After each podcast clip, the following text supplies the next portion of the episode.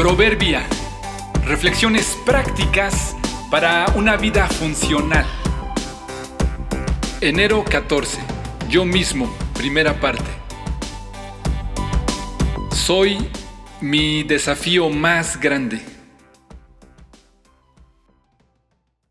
Hay un programa de televisión donde se presentan situaciones verdaderamente extraordinarias de personas que batallan con alguna complicación física algún trastorno o padecimiento grave.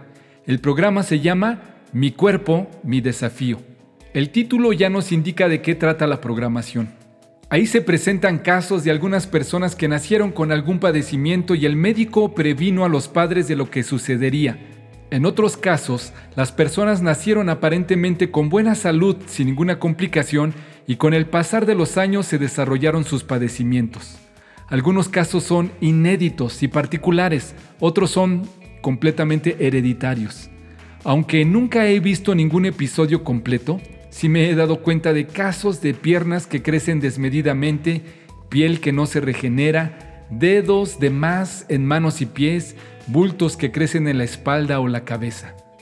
Algunas de estas personas que lo padecen han logrado hacer su vida más o menos activa y funcional.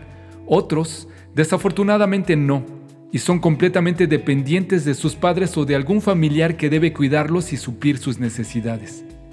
Cuando entrevistan a los protagonistas de semejantes padecimientos, algunos agradecen por la vida aún con sus complicaciones, otros más lamentan su padecimiento y desean desesperadamente alguna solución.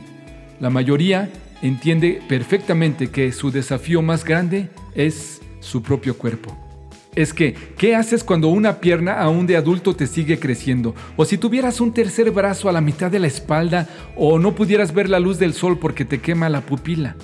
Aunque la mayoría no tengamos alguno de estos terribles trastornos, de todas formas el reto más grande que tenemos somos nosotros mismos. Ya lo han dicho filósofos, poetas y líderes de todo tipo. La persona con la que más batallo, mi desafío más grande, soy yo mismo. A veces andamos por la vida buscando gente para componer, pensamos en las cosas que los demás deben cambiar, pero en realidad somos nosotros nuestro más grande desafío, no solo batallando con ajustar o sanar nuestro cuerpo, sino también para modificar y mejorar nuestro carácter y nuestras actitudes volubles. El desafío más grande no son los que te rodean, la empresa, las tareas o las deudas. El desafío más grande está en nuestro propio corazón.